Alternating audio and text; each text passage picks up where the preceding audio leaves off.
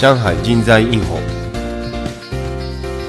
この番組は主に上海における中国人の求人動向新卒採用動向転職動向などの人材関連の情報を提供しています。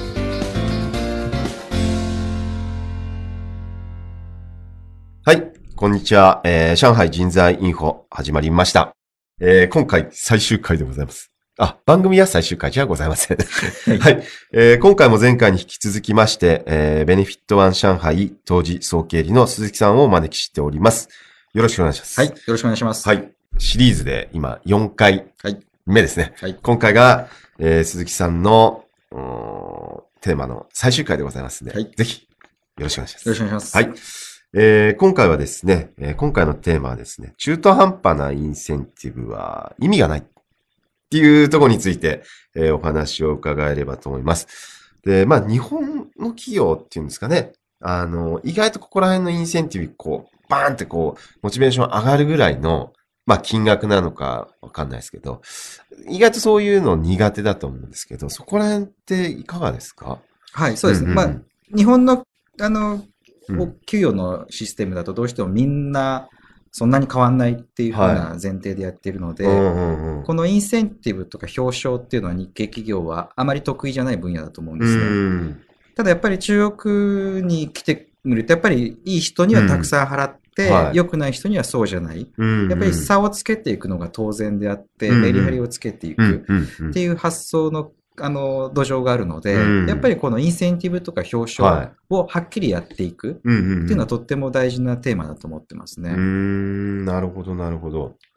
なんか、インセンティブ文化みたいな感じですよね。もう営業系だと、ほとんどインセンティブの会社もありますもんね。はい。で、インセンティブって言葉の定義が広くて、うんうん一つはやっぱり部合給っていうか、はいはい売った分だけお金が給料が増える。うんこれが一番インセンティブの、うん、まあ、あの、一番メインの考え方だと思うんですけど、うんうん。ただ、深く、あの、細かく見ていくといろんなインセンティブがあって、うんうん純粋にみんなにトロフィーをあげるだとか、会社によってはな金の延べ棒がもらえるとか、本当ですか、はい、すごいですね。あとストックオプションがあるとか、ああ、そっかそっか。不動産がもらえる。出た。そっかそっか。インセンティブって一口に言ってもいろいろあるってことですね。ありますあります。お金のものと、うん現物のものと、うんあとはもう褒めてあげるっていう精神的な報奨。うん。なるほど。みんなの前で朝礼ですごいじゃないか。褒めて、褒めてて、褒めまくるみたいなね。いろんな、あの、広い意味はいのインセンティブっていうのはありますね。うーん。なんかい今のお話聞くと、あの、性別によっても響くインセンティブがなんかありそうだなっていう感じがしましたけどもね。なんかそこら辺男性と女性で違いとかってあるもんですか？えっと、まあ、そのいろん、会社の事情だとか、あとはい。中国で言うと、その外地人なのか、上海人なのか、出身によってだとか、まあその業界の給与水準がそもそも低い業界だとか、いろいろあるので、はい。ちょっと一一概概に男性だかうんら女性だからってのはちょっと言いづらいところはあります。うんうん。で、ただ一点ちょっと、あの、すごく感じた、あの日系企業とか言って感じて、うん今日のテーマなんですけど、はい。お金のインセンティブですね。ほうほう例えば、えっと、何かいい、いい行動をした。例えば、うん今月の、うんえっと、訪問、見積もり提出件数数、うんうん。トップだっただとか、うんうんうんうん。えーなんかここ KPI が多分いろんな会社であると思うんですけれども、それに対する報酬がちょっと中途半端だっていうのが、はあは。えっと、もっとはっきり言うと、金額が少なすぎて、心に響いてないっていうのが、すごく感じるところですね。うんうんうんそのなんか少ないっていうのは具体的にいくらぐらいみたいなのってなんかあるんですか？はい、えっと、フォーカスグループインタビューをずっとやってるとお話をしたと思うんですけれども、そこでこういう質問をしました。えっはい。と、精神的な報奨と、うんうん。えっと、お金による報奨、うんうん。どちらが重要、あなたにとって重要ですか？なるほど、面白い。で、こういう質問をしたんですけど、いくらい、あ二つ、精神的な表彰、みんなの前で、えっと、派手な年会うん。で、社長から、何々さんよくやったと褒められること、うんうんうんこの精神的な報奨と、うん。あと、口座にうん。数百元、数千元が振り込まれるはい金銭的な報奨、うんうんうん。ここの境目っていくらぐらいですか、うんどっちか選べるとしたらどいくらぐらいですか？こういう質問をしたんですね。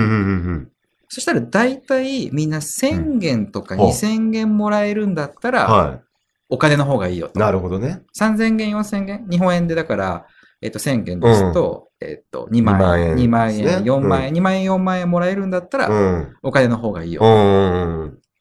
でも確かに、500元、300元、日本円にして、えー、6000元だとかうん、1万円。うん。だったら、人によってはそんなお金よりも、うんみんなの前で褒めてもらう、メンツが立つ方がうん僕にとっては重要だと。なるほどね。そういうふうに考える人が多いっていうのが思いました。確かに今お話聞いてて思いましたけど、僕も実体験として、なんかのインセンティブで10万円現生でその場でもらったことがあって、はい。その時はもう、はい、かなりハイテンション。その夜に使いました。ただ、じゃあそれが4000、3000円だったらどうでしょうと。けっ、けっっていう感じですかね。はい。で、うんもう上海、北京は僕らが考え、日本人うんが考えてる以上にうんみんな豊かですんで、うーん。やっぱ。り中途半端な現金給付っていうのは心に響かない。なるほどね。これあれですよね。早期あり的にまた悩むとこでしょうけど、上げ、良かれと思って上げ、インセンティブ上げてるのに、はい。社員の満足度は実は上がってない。上がってない。下手すると今の話だと下がってる可能性もありますよね。はい。なんだなんかケチだな、みたいな。はい。うん。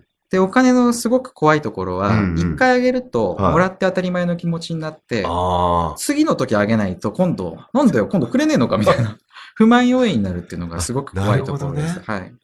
そっかそっか。で、しかもさっきのお話だと KPI で設定してるところもね、多分あると思うんで、これまあ営業だとよくありますけど、達成すると目標も上がるじゃないですか。はい。そうすると今度達成しにくくなるじゃないですか。はい。なんで、で、こう目標を上げづらくなるというか、そういうなんかね、難しいですよね、インセンティブの設定って。そうですね。目標設定そのものをはっきりしないと公平にはならないんで、うんうんうんうんうんうんまあそこはそこの、そのインセンティブを払う、何で払うかっていう問題の一個前の問題で、うん。はい。どうやってそれを公平に評価するかっていうのは、うんここはまた別の問題で難しいところだと思います。そうですね。はいだから結構何社かにお話聞いたらもうプロセス見ないで、もう本当最後の売上数字だけでインセンティブ払うってところも結構まだありますよね。そうですね。営業系はそうかもしれないんですけど、うんただ、だんだん中国もサービス業が大事になってきて、やっぱり品質だとか、はい。サービスだとかっていうのがど大事になってきてるじゃないですか。そうするとやっぱり、あの、売上だだけじゃなくて、それ以外のその業務改善だとか、サービス改善だとか、うんそういうのもどんどんこれから大事になってきますようん。ね。うーん、なるほどね。なるほど、なるほど。まあ、そのインセンティブの話をいろいろ聞きましたけども、その日中の福利厚生の比較みたいなものになっちゃうんですかね。というか、あれか、まあ、中国の福利厚生事情みたいな、そこら辺、まあ、インセンティブともちょっと絡むところであると思うんですけど、どこら辺がちょっと違うというか特徴があるというか、お話伺える。えっと、福利厚生で言うと、うんうん日本はやっぱり昔から、えっと、住宅に関するコストっていうのは大きいです。うーん。よく大きい会社だとかにすると、結婚前は独身寮に入れて、はいはいはいはい。入れるとか、確かに。そこで、あの、先輩からいろいろ、もう私生活も一緒に 教育を受けるみたいな、そういう古い会社も、はい、あると思います。はいで、結婚してからいろいろ住宅補助があったり、手当があったりするっていうので、うんコストで言うと多分住宅がかなりの半分以上、6割、7割だったと思います。なるほど、なるほど。で、中国はそっちの住宅の補助の方はあまりないので、えっと、それ以外のその、えー福利厚生が充実してますね。うんうんうんそれは前の、あのーお話もしましたけれども、社員旅行、社員旅行。あとは、えーっと、住宅ローンの補助ですとか、うんうんうんうんあと医療保険、うんこの話を前回したと思います。うんうんそうですね。はい。で、もう一個面白いのは、やっぱり、うん現物給付、季節の儀礼ですね。これ日本ではあんまないですもんね。ないですか？やっぱりプレゼントが大好きなお国柄お国柄っていうのもあって、うんうんうんうん。誕生日になると映画券がもらえたり、うん中秋節になるとはい月餅がもらえたり、月餅ね。はい。これはもうすごい昔からやってるみたいで、はいあのー、もともと中国の国営企業だとかっていうのは、んサラダ油をあげたり、お布団をあげたり、田舎の方だと生の鶏をあげたりとか、そういうのがあったそうです。いらねえみたいはな。いうーん、それ受けますね。このコスト結構でかいですよ。でかいですよ。はい。生の鶏です。そっかそっかそっかそっかそっか。現物給付って、まあ、僕もこっち来て、まあ、さっきお話ししてた月餅とか もらいましたけど、まあ正直もらってもね、こうなんつうんすかね。あんま、僕あんま好きじゃないんで、はいなおさらあれなんですけど、もらっても嬉しくない現物給付ほど、なんかね、残念な気がしますけどね。あの、そういう意味で今中国はいが過渡期だと思ってまして、うんまあ僕がここにビジネスで来たっていう理由の一つでもあるんですけど、やっぱり社員旅行も好きなんだけれども、うんうんだんだんもうみんな目が超えてきたんで、うん。えーそこそこのところじゃ満足しない。うんうんうんうんうんうん。で、月餅券とか、うんいろんな買い物カードとかも、はい。金額が大したことないから、もう豊かになったみんなは、まあ、もらえるんだったらもらうけれども、はい別にね、みたいな。そんな欲しくないみたないいし。ね。はいうんで、さっきの手当系のインセンティブとかも、うん金額が大したことないとうん心に刺さらない。うん。会社から見るとすごい金、お金予算使ってるんだけれども、うん一人一人の社員にはちょっと時代に合わなかったり、一人当たりのインパクトが弱くて、うんうんちょっと心に刺さらなくなってきてる。うん。そんなのはすごく感じます。なるほどね。だったらもう変な話、現物給付とかやめちゃえばいいのに、みたいなはい。ところで、も出てきてますもんでね。で、それをお金に、じゃあもうめんどくさいからお金払っちゃおううん、うんうんっていう会社もあります。うん、うんなるほどね。現物給付をやめてお金で。なるほど、なるほど。でもこれは僕は反対です。うん、それは、なぜですか？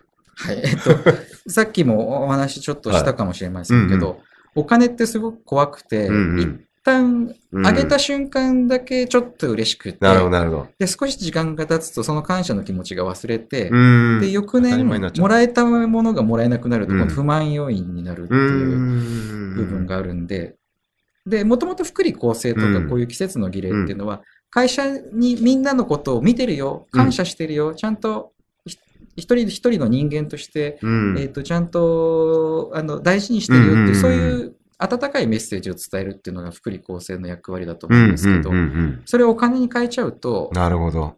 もう、金金金だけの世界になっってちゃう。いうことになはっちゃうということですね。うーん、なるほどね。御社のサービスとしてはそういったところにどういうふうにこう、違いを出しているというか。はい。うん。よく聞いていただきました。はいありがとうございます。最終回なんで。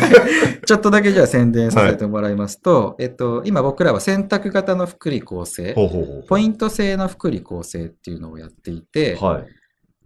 あの、日本だと例えば、えっと、マイレージの制度だとかで、うんうんうん。えっと、ポイントが貯まると旅行に行けるだとか、うんうんうん。えーいろんなこう、物が交換ができるだとか、なるほど、なるほど。あと結婚式の引き出物でカタログをもらって、その中から好きなものを選んでいいよっていう風な、ん。そういう方式もあると思うんですけど、はそんなコンセプトの似た感じで福利厚生でポイントを付与したり、はあはあはあインセンティブで社長賞で、えっと、1000元、うん1000ポイントプレゼントして、うんうんうんその代わりに、えっと、食事に行けたり、ほうほうほう旅行に行けたり、自分の好きなものをぼ僕らのウェブサイトで選択するっていう風な。なるほどですね。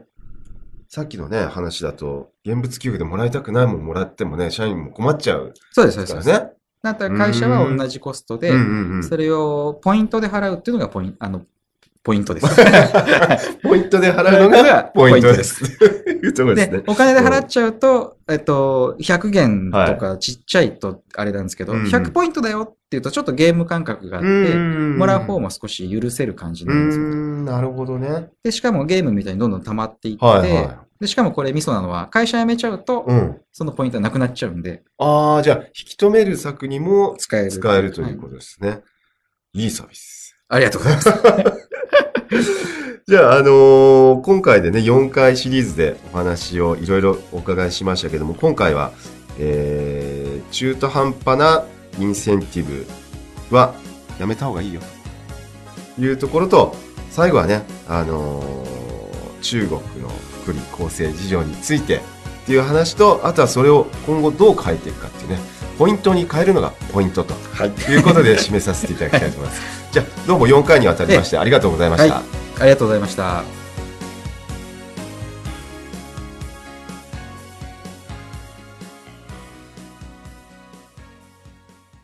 リヴァイア。それは海外から日本語のポッドキャストを聞けるアプリ。リバイア。それは海外に住むあなたに現地の情報を届けるアプリ。リバイア。それはみんなで番組を投稿、発信するアプリ。私たちと一緒に新時代のエンターテインメントを作りましょう。今すぐ LIVAIA で検索。リバイア。